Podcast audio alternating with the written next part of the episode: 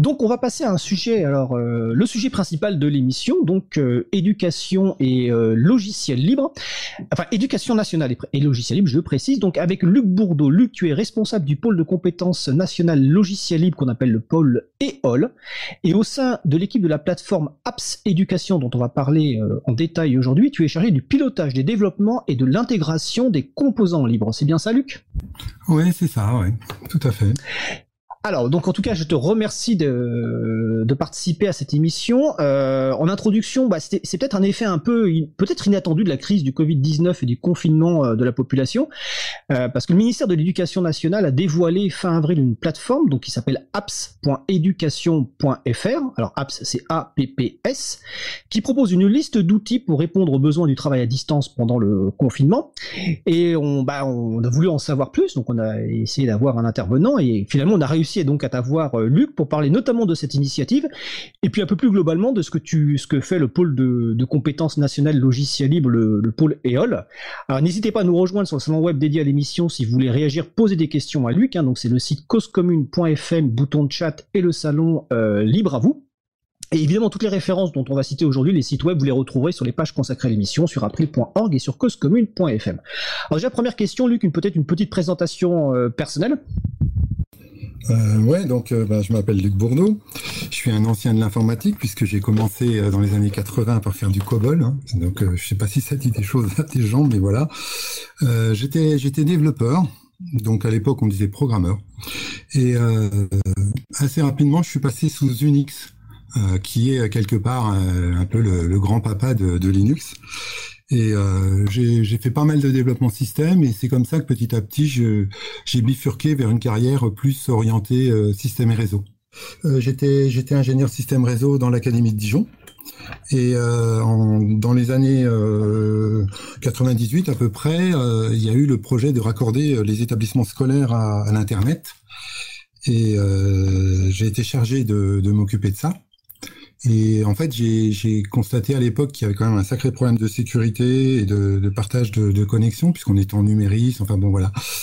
Et euh, il n'y avait pas vraiment de, de solution euh, qui existait. C'est comme ça que m'est venue l'idée de, de, réaliser le, le pare-feu, un pare-feu pour les établissements scolaires qui, qui s'appelle Amont, qui a donc été le, le, le premier module de d'EOL ce pare-feu avait la particularité de, de, pouvoir euh, faire partager la connexion Internet euh, aussi bien par le, les, les, administratifs dans les établissements que par les élèves et les enseignants. Euh, comme c'était un projet un peu un peu transversal par rapport aux préconisations du ministère, euh, j'ai été présenter ma solution au ministère en leur disant ben voilà moi j'ai l'intention de faire ça et ils ont trouvé l'idée intéressante. Plusieurs académies m'ont sollicité pour pour installer le, le, même genre de solution. Et là m'est apparu euh, immédiatement la, la problématique qu'en fait, euh, bah, mettre du Linux, parce que j'avais développé ça sur une base Linux, euh, Mandrake à l'époque, euh, ça allait pas être simple dans les établissements scolaires.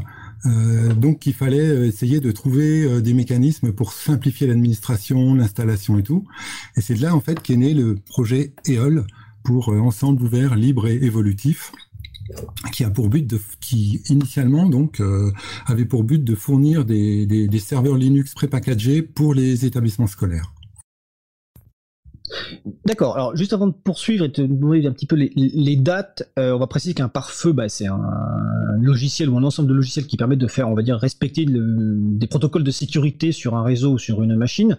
Et deuxième petit point, alors c'est marrant parce qu'on me, me, le fait remarquer sur le salon web de la radio, donc euh, c'est de l'usage du nom GNU Linux. Nous, on préfère évidemment utiliser le terme GNU Linux qui est beaucoup plus large et qui fait référence aussi à l'importance du projet GNU. Et je vais renvoyer euh, le podcast de l'émission de la semaine dernière euh, donc du 28 avril 2020 où Véronique Bonnet vice-présidente de l'April avait fait une chronique sur le sujet. Donc euh, voilà. Et également une émission passée on avait expliqué les différentes distributions logicielles libres. Et celle que tu as citée une des premières distributions logicielles libres françaises donc dans les années 98-2000 alors ceci précisé donc le pôle de compétences logicielles libres euh, donc c'est un pôle qui, est donc une équipe du ministère de l'Éducation nationale. Euh, il a été créé où et il est situé donc euh, spécifiquement à Dijon ou il est décentralisé? Alors en fait, donc euh, si, je reprends, effectivement, hein, c'est écrit EOL est une distribution GNU Linux sur notre, notre site. Donc ma langue fourche des fois, faut pas m'en vouloir. Mais oui, oui, je, suis parfaitement d'accord avec le fait qu'il faut faire attention à l'appellation GNU Linux. Euh, donc en fait, euh, ce projet qui était un projet académique, c'est pour ça que j'étais à Dijon, est devenu un projet interacadémique puisque d'autres euh, académies ont voulu se saisir de cette opportunité de pouvoir sécuriser euh, les connexions Internet des établissements scolaires. Et euh, au début, c'était un projet qui était mené en parallèle, euh, je dirais, de mon de mon autre de mon autre boulot, quoi. Et avec la montée un peu en puissance de, ce projet, en 2000, 2003, donc deux ans, trois ans après, on va dire que le ministère de l'Éducation nationale a créé une équipe spécifique EOL, donc basée à Dijon, puisque moi j'étais à Dijon. Et au début, on était trois voilà, pour euh, développer euh, développer le projet. Et puis euh, petit à petit, au pare-feu sont venus se rajouter d'autres modules hein, pour les établissements, d'autres d'autres d'autres serveurs. Et l'équipe a grandi petit à petit. Et donc aujourd'hui, effectivement, c'est une équipe de neuf personnes basée à Dijon et qui a une vocation effectivement on est pôle national de compétences hein. on travaille euh, on travaille au niveau national et, et même je dirais aujourd'hui on travaille pour plusieurs ministères et notamment principalement pour avec le ministère de l'écologie avec qui nous avons un partenariat fort puisque eux-mêmes ont une équipe EOL au sein de leur ministère et qu'ils participent financièrement je dirais au développement du projet. D'accord. Euh, donc EOL, tu l'as dit, c'est une distribution. Euh, enfin, l'objet, c'est de produire une distribution euh, GNU Linux. Alors, plutôt, on va préciser, orienté serveur. C'est-à-dire, c'est pas forcément pour le c'est pas dédié au poste de travail des, des, personnes au quotidien, c'est plutôt sur la partie serveur, donc pour gérer, comme tu l'as dit, peut-être un pare-feu, des serveurs de clients légers, etc. Donc c'est vraiment orienté serveur. Et quelle fonctionnalité aujourd'hui cette distribution propose? Alors effectivement, oui, c'est orienté serveur parce que on a on a bien essayé euh, deux trois fois de, proposer des solutions euh, plus poste de travail, mais euh, on n'était pas vraiment suivi sur ce sur ce sujet. Donc en fait, on a aujourd'hui comme solution poste de travail, on a quand même une solution qui s'appelle Éclair, qui est une solution qui fait du, du, du client léger en fait. Euh, qui permet d'avoir euh, sur des postes anciens de faire tourner euh, des systèmes Linux et c'est principalement utilisé dans, dans les écoles. Voilà mais aussi dans certains collèges. sinon, en plus du système du, du, parent qui a une vocation de, protection à la fois des réseaux, du matériel et des gens, hein, puisque derrière, dans les écoles, il y a des mineurs, donc c'était important aussi.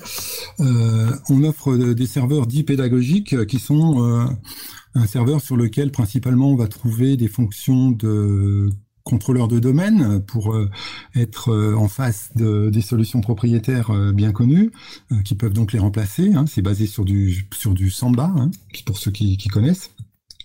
Avec en plus dessus la possibilité de faire tourner des applications web pour pour euh, avoir des services à l'intérieur de l'établissement, mais que aussi au travers du pare-feu, on peut ouvrir euh, sur Internet euh, des services assez classiques, hein, des blogs, de la messagerie, voilà. Et, donc ce, module qui s'appelle Scribe est aujourd'hui largement déployé.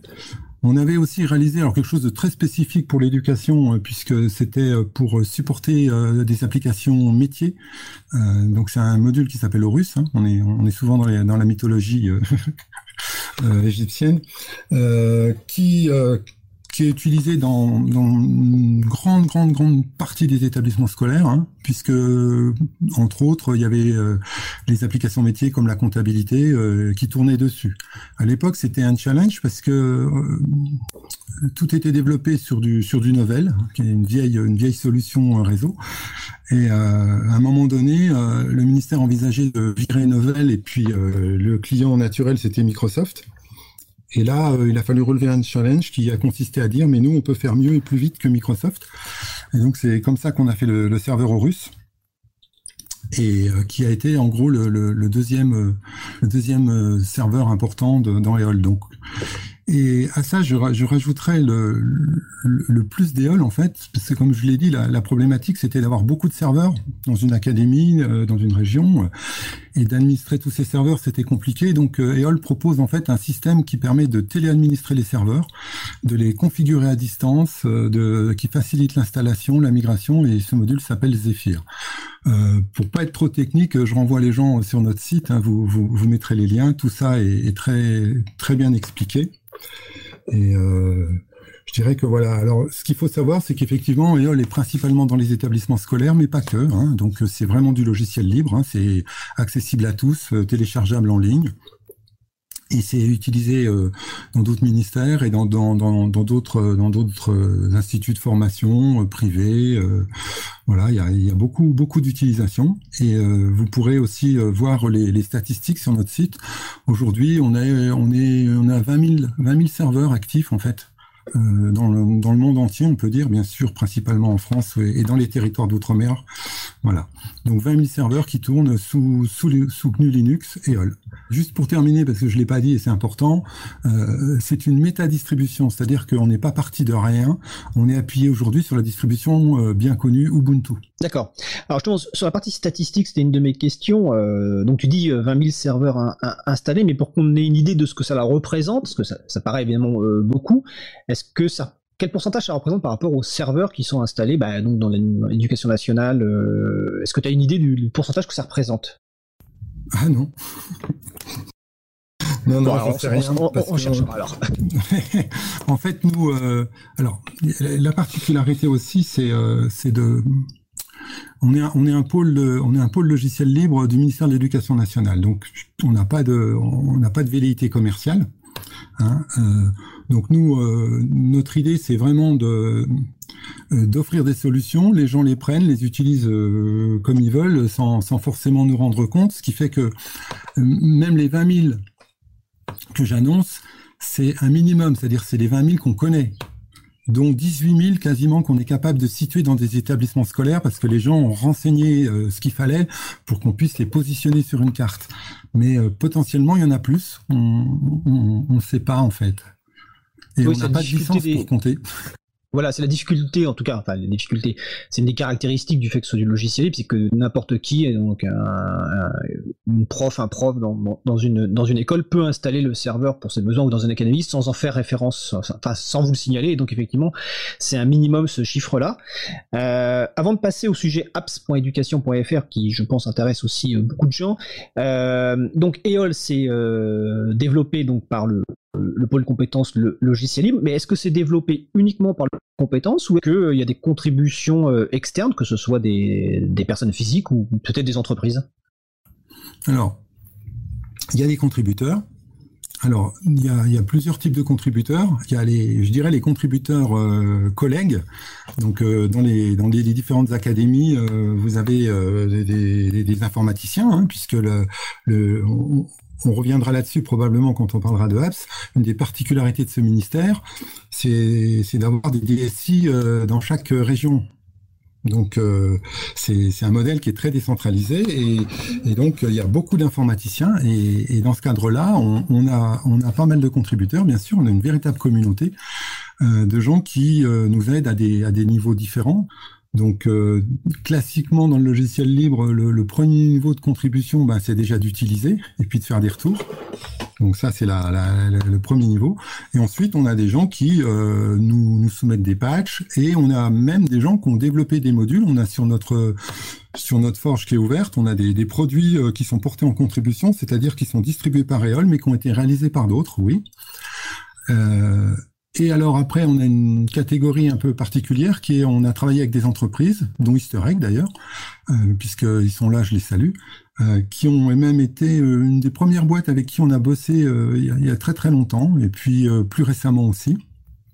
Donc déjà, on a des collaborations comme ça avec des, boîtes qui font du logiciel libre et puis euh, aussi des collectivités territoriales qui euh, euh, des fois ont, des besoins spécifiques et les font développer. Alors la, plupart du temps, ils n'ont pas des moyens en interne, donc ils font appel à des sociétés aussi qui vont aller développer des, des, choses qui vont être intégrées dans EOL, des améliorations, et que ensuite nous redistribuons Donc le, principe que, que, nous appliquons, c'est si, si, nous sommes associés en amont avec, avec ces développements, ils sont repris par nous dans, la distribution et ensuite ils sont maintenus par nous.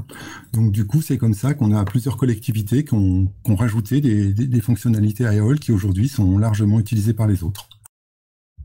Bah, excellent, je vais peut-être juste préciser qu'une forge, pour les personnes qui écoutent, c'est on va dire en fait c'est un site qui permet en fait d'héberger du développement bah, notamment logiciel. Et donc la forge euh, du projet AOL est donc comme tu l'as dit une forge publique sur laquelle en fait toute personne peut contribuer soit en apportant des corrections de bugs soit en rajoutant des fonctionnalités. C'est bien ça? Tout à fait, c'est ça. Et même euh, simplement en nous faisant des suggestions. Hein. C'est-à-dire qu'on a des utilisateurs qui viennent, qui nous disent ouais le produit, euh, il lui manque ça. Euh. et du coup, ça nous permet aussi, parce que c'est important, hein, depuis le début, EOL, on, travaille vraiment dans la philosophie du logiciel libre, c'est-à-dire très proche de l'utilisateur. Donc on a, on, a, on a, on est présent sur IRC, on a, on a des forums, voilà. On a. Et, l'idée, c'est de, coller au, plus aux, besoins des utilisateurs et du terrain. Et donc on est on est très à l'écoute euh, là-dessus. Parce que bon, comme comme nous pour nous la technique ça, a toujours été un moyen, hein, c'est pas un but. Hein, donc euh, on perd on perd pas perd pas de vue qu'on est là pour essayer de, de faire avancer euh, les choses dans, dans l'éducation en, priorité. Hein, et que bon ben pour nous c'est c'est important en tant que fonctionnaire hein, de, de de contribuer au bien public quoi, argent public, bien public, tout va bien. C'est un beau résumé. Je vais, quand tu parlais des personnes qui utilisaient, je vais juste euh, en préparant l'émission donc euh, sur la liste éducation de l'April, j'ai envoyé un message en disant qu'on te recevait si des gens avaient des questions. Et il y a eu des remarques et notamment une remarque d'une personne qui dit que euh, s'il y a bien un, donc qu'un enseignant, hein, qui, il dit s'il y a bien un pôle qui connaît les logiciels libres et leur utilisation au sein des, des établissements scolaires, c'est bien EOL. Et il précise, il est déplorable que ce soit si peu connu de nos décideurs.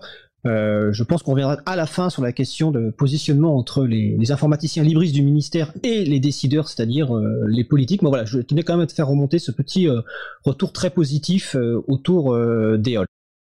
Oui, alors pour rebondir justement, parce que aujourd'hui, en parlant d'EOL, il y a il y a, y, y a, plein de choses qui se racontent, euh, comme quoi, euh, je, profite d'être à l'antenne, hein, euh, le projet serait en difficulté, qui va être arrêté. ben non, c'est complètement faux.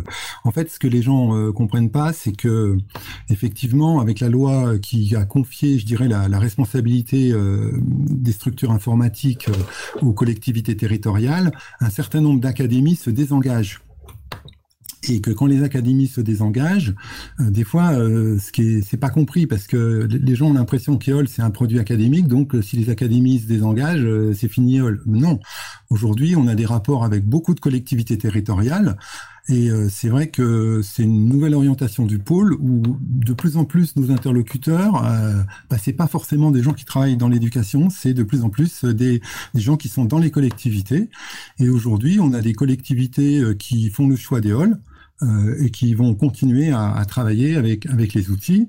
Et au niveau du ministère, il est très très clair euh, que, que, cette mission-là, elle continue. C'est-à-dire que c'est pas parce que ce n'est pas de la responsabilité directe euh, de l'éducation d'installer des services pour les pour les collectifs, enfin pour les, les, établissements scolaires, hein, puisque c'est le boulot des collectivités, euh, il est quand même de notre rôle de continuer de proposer une solution. Hein. Donc en fait, le EOL est la solution libre proposée par le ministère aux collectivités pour installer dans les établissements scolaires. Très bien, bah, c'est important de le préciser euh, parce qu'effectivement avec ces, répartitions, nouvelles répartitions des rôles, c'est important de préciser donc que EOL est au service en fait de, toutes les structures qui interviennent dans, l'éducation. Donc on renvoie évidemment sur le, site april.org et sur causecommune.fm, vous retrouverez les références vers euh, le projet EOL, les différents euh, modules et n'hésitez pas, la forge publique, n'hésitez pas à y faire un tour pour bah, soit pour découvrir, pour utiliser, pour contribuer. Et on va aborder le deuxième sujet qui est le sujet principal en fait de la discussion, qui a que je disais en introduction euh, que le ministère de l'Éducation nationale a dévoilé euh, fin avril une plateforme apps.education.fr. Alors je dis bien dévoilé parce qu'en fait on va revenir un petit peu sur la genèse de ce projet qui n'est pas si nouveau que ça finalement. Mais en tout cas tout d'un coup euh, il y a eu des commentaires disant bah enfin le ministère de l'Éducation nationale s'intéresse au logiciel libre. Alors on va d'ailleurs revenir sur cette partie de logiciel parce que j'ai quelques questions par rapport justement au positionnement. Alors mais déjà, euh, première question sur l'historique de ce de cette plateforme, de ce projet, donc apps.education.fr. De quand date le projet? Par qui est-il mené? Et, quels sont les objectifs euh, de ce projet? Alors le, le, le, projet c'est pas effectivement un projet qui est, sorti du chapeau là au dernier moment. Euh, c'est quelque chose sur lequel il y a des gens qui travaillent depuis un moment. Euh, donc euh, je dirais que ça fait presque deux ans en fait que y a eu une phase pendant presque un an de, maturation du projet qui est donc mené par la DNE, la Direction du numérique éducatif, avec comme sponsor Laurent Leprieur hein, qui est à la tête de la sous-direction. Et en fait, euh, euh, ce projet, au départ, euh, il a, il a été surtout conduit, je dirais, avec les, les différentes DSI académiques pour essayer de, de, de, déterminer un petit peu les, les, les contours fonctionnels, une organisation plus, je dirais, administrative, voilà.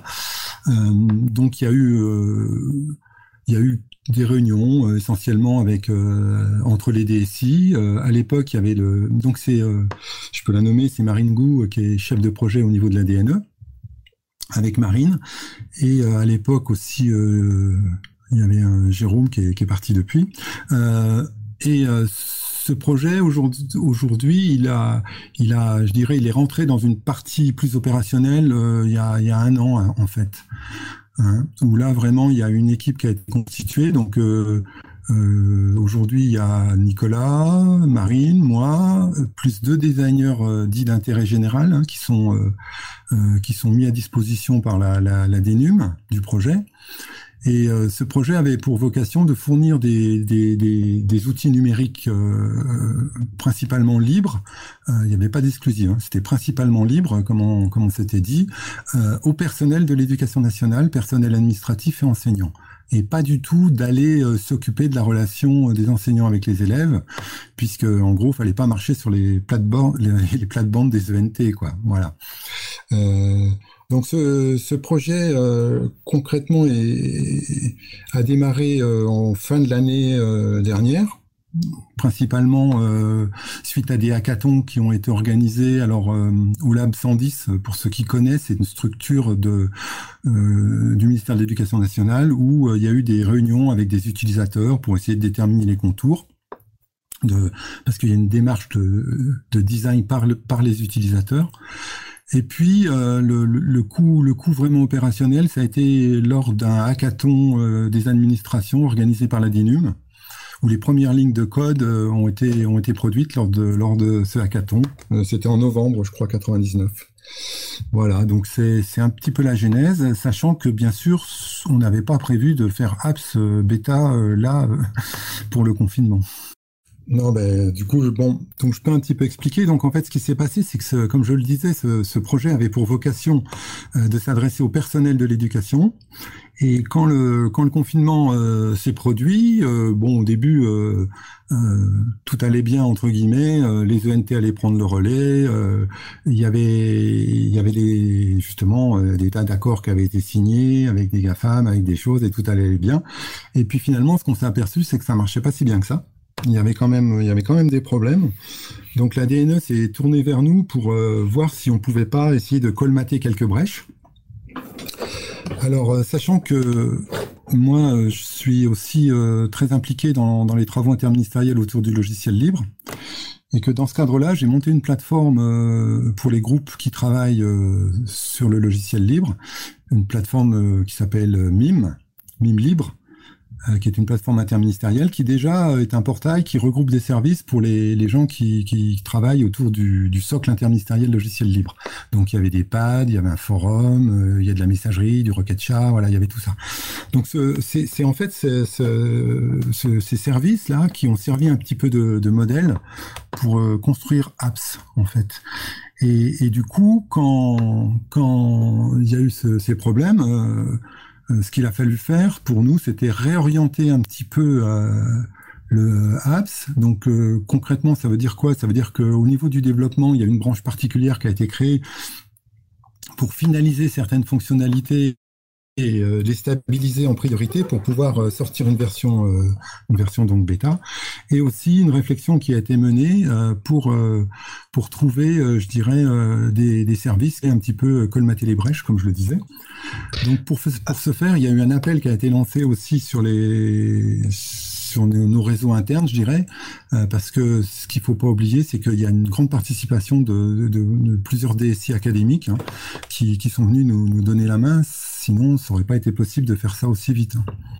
Mais en introduction, tu, as, donné un point qui est intéressant. Tu as dit qu'il n'y avait pas d'exclusivité euh, logiciel libre et tu as cité euh, Laurent Le Prieur. Alors il se trouve que ça c'est marrant parce que euh, j'ai vu un courriel de Laurent Le Prieur qui a été envoyé à la communauté des informaticiens en DSI, donc direction des systèmes informatiques auprès des ministères, pour annoncer apps.education.fr un appel à contribution.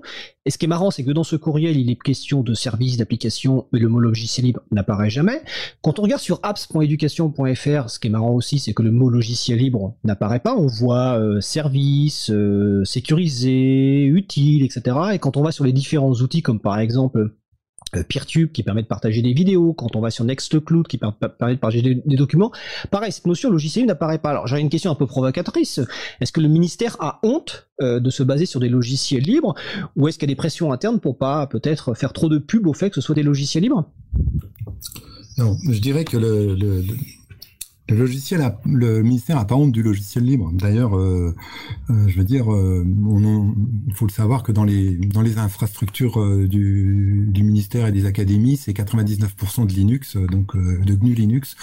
Donc voilà, il n'y a pas de y, a, pas de honte et les informaticiens de l'éducation nationale sont sur les parties serveurs sont habitués à travailler avec beaucoup de logiciels libres. Hein. C'est c'est pas par contre, euh, alors moi je suis pas, je suis pas du tout chargé de la com hein, sur le projet, donc euh, euh, je suis pas, j'ai pas du tout participé à l'aspect rédactionnel de, présentation. hein, ce que je pense, c'est qu'effectivement il n'y a pas non plus la volonté de mettre en avant le fait que ce soit du logiciel libre. Il n'y a ni la volonté de le cacher, ni la volonté de le mettre en avant. Peut-être pour éviter justement des polémiques donc c'est pas caché puisque les logiciels sont sont nommés, cités. Donc euh, on sait très bien que derrière euh, derrière la derrière les pads collaboratifs, c'est un produit qui s'appelle CodeIMD, que voilà. Quand on va sur les logiciels eux-mêmes, on va trouver des fois des références justement comme quoi c'est des logiciels libres. Après pourquoi ça n'a pas été mis en avant? Euh, Là, il faudrait demander effectivement au service de com de la DNE. Mais il n'y a, pas, il a pas non plus de honte. Hein. Faut pas non plus, euh, voilà. Non, mais je sais que toi tu n'en as pas, toi tu n'en as pas honte. Mais peut-être que la DNE, donc la Direction nationale de, de, non, la Direction du numérique éducatif, peut-être que le ministère en a honte. Mais je, je, fais un appel effectivement au service presse. Si le ministre veut s'exprimer ou un responsable de la DNE veut s'exprimer, euh, ça sera avec plaisir. Alors, on va parler des, des, des différents services qui sont proposés, mais d'abord on va faire une petite pause musicale. Cette pause musicale va faire plaisir à notre invité suivant, euh, Pierre-Yves Dillard, car c'est un membre d'Easter Eggs qui, au-delà d'être informaticien libriste, fait également de la musique. On va écouter Lost par Emmanuel Saraco. On se retrouve juste après. Belle journée à l'écoute de Cause Commune, la voix des possibles. Cause Commune 93.1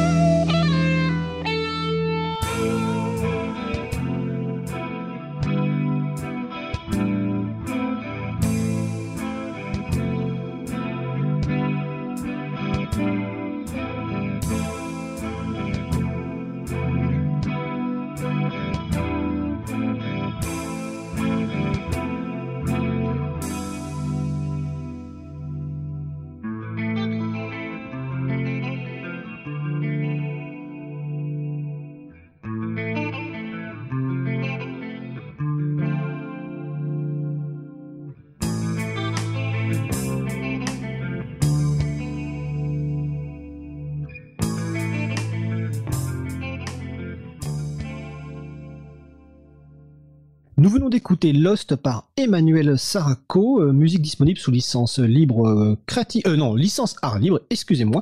Vous êtes toujours sur la radio Cause Commune, la voix des possibles 93.1 en Ile-de-France et également en DAB+, et partout dans le monde sur le site causecommune.fm. Donc nous poursuivons notre discussion sur l'éducation nationale et les logiciels libres avec Luc Bourdeau, qui est donc le responsable du pôle de compétences nationales logiciels libres, le pôle EOL.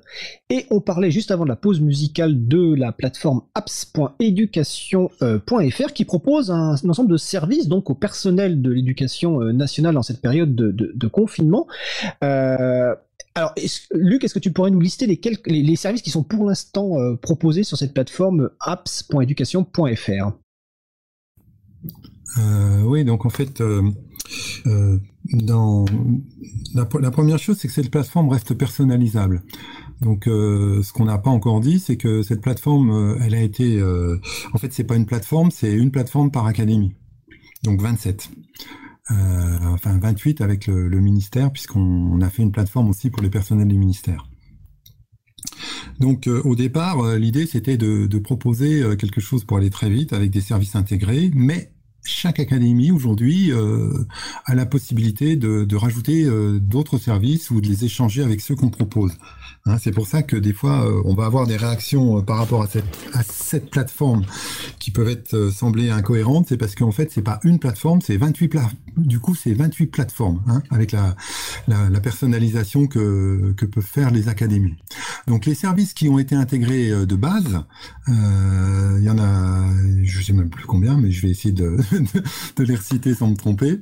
Il y a la première, c'est déjà le portail lui-même, hein, qui, est, donc le, développement euh, qui, doit permettre euh, d'avoir une, entrée principale et surtout euh, ce qui était ressorti euh, dans les interviews qu'on faisait avec les utilisateurs, c'était euh, la difficulté des gens de retrouver euh, tous les outils. Donc l'idée, c'était déjà en premier lieu de faire une application qui, qui va servir de portail pour tous ces outils, une plateforme de service où chacun va retrouver les différents outils et en plus ces outils étant en authentification unifiée, c'est-à-dire que une fois qu'on se connecte sur le sur la plateforme, le passage vers les différents services proposés, à quelques exceptions près, se fait sans avoir besoin de se réauthentifier on est authentifié une bonne fois pour toutes. C'est aussi une facilité. Donc il y a euh, le pad, ce qui est euh, classiquement, euh, pour ceux qui connaissent, c'est il y en a deux en fait. Il y a Etherpad qui est une application extrêmement connue. Donc le pad c'est un outil qui va permettre d'écrire de, manière collaborative en ligne, donc à plusieurs. On peut se mettre sur un texte, on peut travailler en même temps sur ce texte. on a intégré un outil peut-être un peu moins connu, mais qui, à mon avis, est plus performant et plus intéressant et qui offre plus de possibilités. C'est euh, s'appelle CodyMD. Donc lui aussi c'est un pad, mais euh, qui, qui offre des personnalités de présentation peut-être un petit peu plus évoluées. Voilà. Donc euh, deux, deux, deux, procès, deux services d'écriture collaborative et ensuite qui permettent de republier éventuellement vers, des gens qui, eux, ne, seraient pas connectés. Hein. Donc on peut créer du contenu à plusieurs et le mettre à disposition d'autres personnes simplement en diffusant euh, le lien, l'URL euh, du contenu qu'on a créé. Euh, un service de blog, alors un service de blog qu'on a intégré dans notre plateforme parce qu'on voulait quelque chose de très très simple.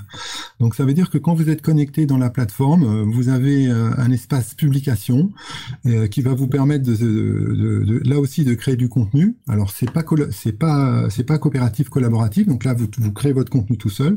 Et ensuite, euh, la totalité des, de, ce contenu est exposé sur une simple page avec, euh, je veux dire, le l'entrée principale était le nom de la personne en fait. Hein. Du coup, c'est très très simple. Donc euh, si si vous si votre maîtresse d'école s'appelle Madame Pervenche, bah, vous cherchez Madame Pervenche et vous allez trouver immédiatement tout ce qu'elle a publié pour vous. Voilà. Donc on, voulait quelque chose de simple. Euh, il y a un service, euh, alors pareil, logiciel libre, hein, Nextcloud, donc qui est un service euh, je sais pas comment le qualifier parce qu'on peut faire beaucoup de choses avec Nextcloud, mais principalement de, partage de documents, je dirais, hein, même si à l'intérieur il y a, y a, plein de fonctionnalités plus riches. mais c'est sa, son, son principale euh, fonction, c'est ça, c'est de, de, de, pouvoir partager des fichiers, des documents. Nextcloud, c'est une plateforme collaborative qui effectivement au départ a surtout été connue pour le, plateforme, le, site d'hébergement de fichiers, mais qui propose beaucoup de choses. Hein. Tu peux synchroniser des contacts, tu peux euh, mettre des images. Il y a vraiment pas mal de fonctionnalités. Il y a même des, euh, un, un, outil de visioconférence qu'on a par exemple d'ailleurs utilisé dans le cadre de, de l'émission. Donc il y a plein de fonctionnalités. D'ailleurs, j'aurai peut-être une question sur Nextcloud d'après, mais je, je te laisse finir la, liste des services proposés. Ouais, donc euh, effectivement, Nextcloud euh, permet de faire pas mal, pas mal de choses, mais nous, on, l'a, on n'a pas forcément activé aujourd'hui les, toutes les fonctionnalités à l'intérieur du Nextcloud. On, l'a vraiment vu comme plutôt euh, pour pour stocker des, stocker et partager des fichiers, d'accord? Des fichiers que ça peut être du texte, des images et, du son, voilà. donc, en parlant après de, de médias, il y a le PeerTube, donc je pense bien connu des, libristes, euh, qui est un produit qui a été développé par l'association Framasoft et qui est euh, PeerTube, on va dire, allez, le concurrent de YouTube, n'est-ce pas? Euh, Donc le, but, c'était de permettre aux enseignants d'avoir un espace euh, où ils peuvent publier leur, euh, contenu vidéo hein, qu'ils qui réalisent et ensuite, pareil, de le partager. Alors, euh, je, je, le dis tout de suite, euh, on est on est en rapport avec avec euh, l'association Framasoft et le ça va déjà permettre de dire que le ministère contribue au développement de PeerTube puisqu'on fait, on a fait réaliser, euh, c'était aujourd'hui PeerTube ne permettait pas justement de faire ce que ce dont j'ai parlé tout à l'heure, c'est-à-dire l'authentification unifiée, puisque les protocoles d'authentification, euh, c'est un petit peu technique, mais les protocoles euh, dans PeerTube ne permettaient pas, et donc euh, le ministère a financé cette, cette, ces fonctionnalités supplémentaires, donc qui vont être bien sûr remises à disposition de tous. C'est une nouvelle ça. Voilà. Euh, cette, cette, cette, plateforme, euh, cette plateforme donc va servir à publier des, des vidéos. Voilà. Et il y, euh, y, a aussi un forum, si je me souviens bien. Peut-être on a déjà parlé, excuse-moi. Non, non, non, non, j'en ai pas parlé. Donc effectivement, il y a, y, a y a un forum aussi. Alors, bon, on voit par exemple qu'entre le forum, les pads, les blogs, euh, il, peut y avoir l'impression d'un peu de redite. Euh, mais pour nous, c'est des approches un peu différentes et on voulait voir comment les utilisateurs allaient s'en emparer, euh, qu'est-ce qui leur semblerait le, plus judicieux. Hein. Le, le but c'était pas non plus d'être trop contraignant vis-à-vis -vis des utilisateurs. Donc en fait ça veut dire qu'aujourd'hui pour euh, pour communiquer, euh, pour qu'un enseignant communique avec sa classe ou avec les parents, en gros, il, il peut passer par les pads, il peut passer par les blogs et il peut passer par les forums. Après, c'est son choix. Hein, euh, il fait, il fait comme il veut. Et euh, on verra nous à l'usage si certains services sont pas du tout utilisés, euh, ben on, on ajustera. Euh, ça a été dit dans, dans, le communiqué un petit peu. Euh, il faut bien comprendre que le, projet, le projet Beta Apps là, bien sûr, il sert à répondre au confinement, mais on aurait pu le faire autrement. On, on a décidé d'utiliser quand même les mécanismes Apps parce que ça nous semblait cohérent d'obtenir des retours d'utilisateurs. Donc aujourd'hui, on a nos deux, nos deux designeuses d'intérêt général euh, qui sont euh, à la recherche et qui, qui mènent des entretiens euh, avec des utilisateurs dans toutes les académies en fait. Hein. donc il y a eu un appel à volontariat sur les plateformes type T-Chap par exemple. Et euh, ça nous sert aussi de galop d'essai, c'est-à-dire qu'en fait, du coup, euh, on, est en train de regarder comment les utilisateurs s'emparent de ces outils, qu'est-ce qu'ils en font, euh, qu'est-ce qu'ils trouvent bien, qu'est-ce qu'ils trouvent pas bien, et, et toutes les suggestions qu'ils pourront nous faire. Voilà. C'est une excellente démarche qui rappelle sans doute un, un, peu la démarche agile que vous pratiquez, je crois, à, EOL et dont on a parlé dans les, une émission récente à, à, de Libre à vous. Alors le temps il, il, file très très vite et il nous reste quelques minutes. Euh, oui. Ça me fait penser ta, ta, ta, ta, ton dernier commentaire sur le fait que sur le site de Apps, on, on, voit marqué que les services proposés sur la plateforme sont temporaires afin, afin de répondre aux demandes dans le, dans le cadre de la situation sanitaire actuelle, donc et, et, le confinement.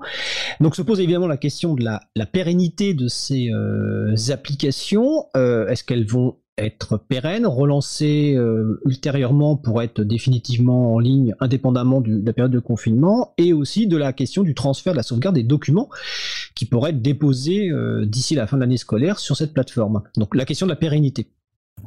Hum, alors c'est une excellente question. je, te remercie de me l'avoir projeté, comme on dit. Euh, donc en fait, il y a eu, à mon avis, une petite erreur de, de communication de notre part en disant que on, a mis dans le bandeau, attention, c'est temporaire, même si juste en dessous, on dit que les services ont vocation à être pérennisés. Mais les gens, souvent, se sont arrêtés au premier truc en disant, mais alors, tout va s'arrêter. Non, tout va pas s'arrêter. Euh, ce qu'il faut comprendre, c'est la première difficulté que nous avons rencontrée, c'est que euh, aujourd'hui, le, projet Apps, et bientôt, vous aurez accès à, je dirais, le, Apps final en mode bêta euh, avec d'autres fonctionnalités pour tester, était hébergé dans des infras qui propre à l'éducation nationale, qui n'était pas dimensionné du tout euh, pour euh, pour accueillir euh, potentiellement la totalité de, des académies et des enseignants qui, qui en auraient besoin. Donc c'est pour ça que la DNE s'est tournée vers des, des partenaires extérieurs, en l'occurrence je, je, peux les citer, hein, Scalaway et OVH, pour pour héberger héberger ces services, puisque nous on n'avait pas on n'avait pas ces, ces compétences, enfin ces capacités rapidement en interne, puisque notre plateforme aujourd'hui elle n'est pas dimensionnée pour pour ça.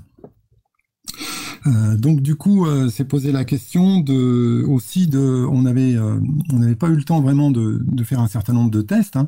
Donc c'est aussi pour ça qu'on est parti sur des plateformes par académie plutôt qu'une plateforme nationale. C'était une façon pour nous de de savoir que la montée en charge serait quand même moins violente que en, en, voulant présenter directement une plateforme nationale. On n'était pas, on n'avait pas eu le temps de faire tous les tests, donc on a on n'a pas voulu prendre ce risque. Donc on est parti sur une plateforme, je dirais, par académie.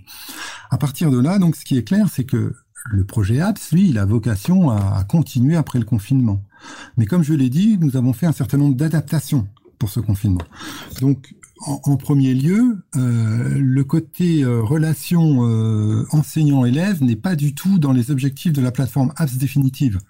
La plateforme Apps définitive, les enseignants pourront bien sûr l'utiliser pour travailler entre eux, favoriser le travail collaboratif entre eux, mais pour l'instant, il n'est pas, il est pas dans la cible euh, que ce soit une plateforme qui, serve euh, directement, en tout cas, euh, à la relation avec les élèves. Elle pourrait être utilisée pour commencer à préparer des contenus qu'on partagerait ensuite avec d'autres outils, mais, mais, il n'est pas prévu que les élèves se connectent directement sur les plateformes apps. Voilà. Donc du coup, effectivement, la pérennité des données, euh, aujourd'hui, on ne sait pas la garantir. Déjà parce que euh, en termes d'infrastructure, on va changer. On va passer d'un hébergement euh, externalisé à quelque chose de réinternalisé probablement. Qu'aujourd'hui, on a on a 28 plateformes qu'il va falloir ramener dans une seule et que bah, les informaticiens savent bien les problèmes que ça pose en termes d'unicité des identifiants et tout ça. Donc c'est c'est pas une opération qu'on peut garantir. par contre, on fera de notre mieux pour que ça soit je dirais, possible au, maximum. Euh, C'est-à-dire que c'est classique, hein, c'est une version bêta, c'est-à-dire une version bêta. Euh, en gros, euh, on, est en best effort, on, fait au mieux, mais il y a des choses qu'on peut pas garantir. Donc, on, préférait prévenir les gens, leur disant ce que vous allez mettre dans le Nest Cloud. De toute façon, il y a des mécanismes de synchronisation. il vaut mieux que vous gardiez une copie synchronisée chez vous, et de toute façon, ça reste un conseil valable tout le temps de garder des copies chez vous. mais on fera, on, fera au maximum. Mais aujourd'hui, aujourd'hui, on ne sait pas exactement ce qu'on sera capable de faire. Donc probablement, par exemple, que les vidéos qui seraient sur des PeerTube, euh, vu que PeerTube est un, a déjà un mode fédéré, on devrait arriver à récupérer mais c'est pas évident. Et puis aussi, ça va dépendre, je dirais, euh, comment, de, l'utilisation qui va en être faite. Hein. S'il y a des gigas, des terras et des terras et des terras de données, ça peut aussi être compliqué à traiter. Voilà. Donc, ça veut dire que les gens devront probablement euh, récupérer des choses chez eux et les redéployer après. En tout cas, on mettra en place euh, des, mécanismes pour être capable, par exemple dans les blogs, euh, dans les pads, que les gens puissent réimporter toutes leurs données pour faciliter une republication ultérieure dans d'autres outils si on n'était pas capable de le faire automatiquement. Voilà. D'accord. Avant-dernière question, je pense, est-ce qu'il est prévu une formation pour le personnel enseignant qui, bah, qui a l'habitude sans doute d'utiliser d'autres outils ou en tout cas qui va découvrir de nouveaux outils Est-ce qu'il y a la formation qui est, prévue? Alors oui, c'est déjà euh, c'est déjà en place. Alors euh, c'est en place, on va dire non, je vais être plus précis. Ça se met en place. Euh, donc on a fait appel à, la communauté et il y a beaucoup de tutos qui ont été réalisés. Donc la difficulté, c'est qu'aujourd'hui tous les tous les tutoriels qui ont été réalisés euh, essentiellement par des profs d'ailleurs hein, euh, bah, sont sont dispersés sur les différentes plateformes. Et là, euh, il y a un travail qui est fait en ce moment pour essayer de tout regrouper et, d'avoir à un moment donné un affichage cohérent de, de, de, de, tous les tutoriels qui, qui sont réalisés. Donc déjà, par exemple sur le PeerTube, c'est fédéré, il y a moyen de voir qu'il y a quand même déjà pas mal de, de vidéos qui ont été faites pour pour aider. Et donc l'assistance, en fait, elle sera absolument pas réalisée par l'équipe. Euh, l'équipe apps, euh, c'est un peu c'est une équipe qui, qui, qui, va éditer le logiciel, mais le, le, le, soutien, euh, je dirais, sera fait par les académies elles-mêmes. Donc là, les académies s'organisent euh, pour voir comment elles vont pouvoir. Alors, les académies, les DSI et bien sûr les DAN. Hein, les, les DAN, c'est les, les délégués académiques au numérique éducatif. Donc s'organisent pour pour soutenir les, enseignants dans, l'utilisation de la plateforme. D'accord. Euh, bah, dernière question, euh, si en moins de deux minutes tu devais un petit peu euh, résumer Apps ou donner envie, ou les éléments clés peut-être à résumer en moins de deux minutes? Ouais, chouette, chouette exercice. Non mais non apps apps en fait là je vais je vais essayer de, de, trahir de ne pas trahir de secret mais quand même la, la volonté de l'équipe c'est vraiment aussi de au-delà au-delà de ce qu'on va proposer, c'est aussi d'emmener dans ce ministère une démarche un petit peu différente euh, et qui est qui est, euh, qui est, qui est pas cachée non plus, hein, qui est qui soutenue. Hein, le, sponsor euh, de l'ADNE, il est au courant. Et, et, et, cette démarche consiste effectivement à faire du design avec les utilisateurs. C'est pour ça qu'il y a eu des des des hackathons. Donc l'idée c'est d'aller à la rencontre des utilisateurs, pas attendre euh, des aides d'avoir euh, le produit parfait. Donc euh, les critiques elles sont elles sont recevables. On sait bien qu'il y a plein de choses qui qui sont pas pas complètement secs comme on dit chez nous, hein, mais on, l'écoute. Donc d'avoir une démarche vraiment proactive avec nos utilisateurs, d'aller très très vite dans la livraison des produits justement pour les améliorer avec eux, et puis bien sûr de, pousser au maximum les produits libres. Et donc, euh, juste peut-être pour préciser, revenir sur la, notion de produit libre, euh, ce qui est réalisé par l'éducation nationale, donc en l'occurrence le portail, euh, c'est disponible sur notre guide, sur le GitLab en fait. donc dans les annonces, souvent il y a, vous trouverez le, vous trouverez le lien. Donc c'est ouvert à contribution. les recettes pour déployer le discours, ça a été fait avec du Salt, c'est disponible aussi sur notre GitLab. Et la plupart des services, donc là je suis un peu technique, mais c'est hébergé avec euh, des conteneurs Docker et donc toutes les formules Docker qu'on pose sont aussi disponibles. Ce qui veut dire qu'en gros, si quelqu'un a envie de monter un chaton euh, à partir de ces produits-là, bah, il a qu'à aller chez nous, euh, télécharger et puis voilà, c'est faisable. Bah écoute, euh, Luc, je te remercie. Tu viens de parler des chatons. Hein. Je rappelle que les chatons, c'est le collectif des hébergeurs alternatifs, transparents, ouverts, neutres et solidaires dont on a déjà parlé dans l'émission. Et le site, c'est chatons avec un s.org. Euh, ce que tu expliquais à la fin renvoie à la thématique de euh, enfin, le modèle de développement de l'agilité dont on a parlé récemment. Je crois que c'est le 24 mars avec Alexis Monville. Et en tout cas, je voulais te remercier de ton intervention et aussi rappeler que bon on critique très souvent euh, les différents euh, gouvernements qui se succèdent par rapport à leurs accords cadres Microsoft et autres GAFAM, sont les géants du web. Il faut aussi rappeler que l'État n'est pas monolithique. Il y a des gens comme toi qui euh, travaillent en interne pour faire avancer l'usage et le développement des logiciels libres, mettre en place des services basés sur du libre et donc apporter des libertés. Donc vraiment bravo aux personnes qui font ça en interne. Et Luc, je te remercie. Je pense qu'on aura l'occasion de reparler un peu de apps quand vous aurez justement un retour d'ici quelques semaines, quelques mois. Et j'espère qu'on pourra en parler d'ailleurs avec d'autres personnes de l'équipe en plus de toi. Ça me ferait très plaisir, notamment par exemple, tu as cité Marine Gou, ça me ferait très plaisir d'avoir Marine Gou et toi euh, dans l'émission. Alors en plus, ça serait vraiment bien si ça pouvait être en présentiel. Eh ben, on espère que ça sera en présentiel. On attendra que ça soit possible en présentiel, donc ce sera pas tout de suite, en tout cas. Mais en tout cas, c'était un plaisir. Donc, c'était donc euh, Luc Bourdeau, donc qui est euh, responsable du pôle de compétences nationales logiciels libres hein, ministère de l'Éducation nationale, donc le pôle EOL.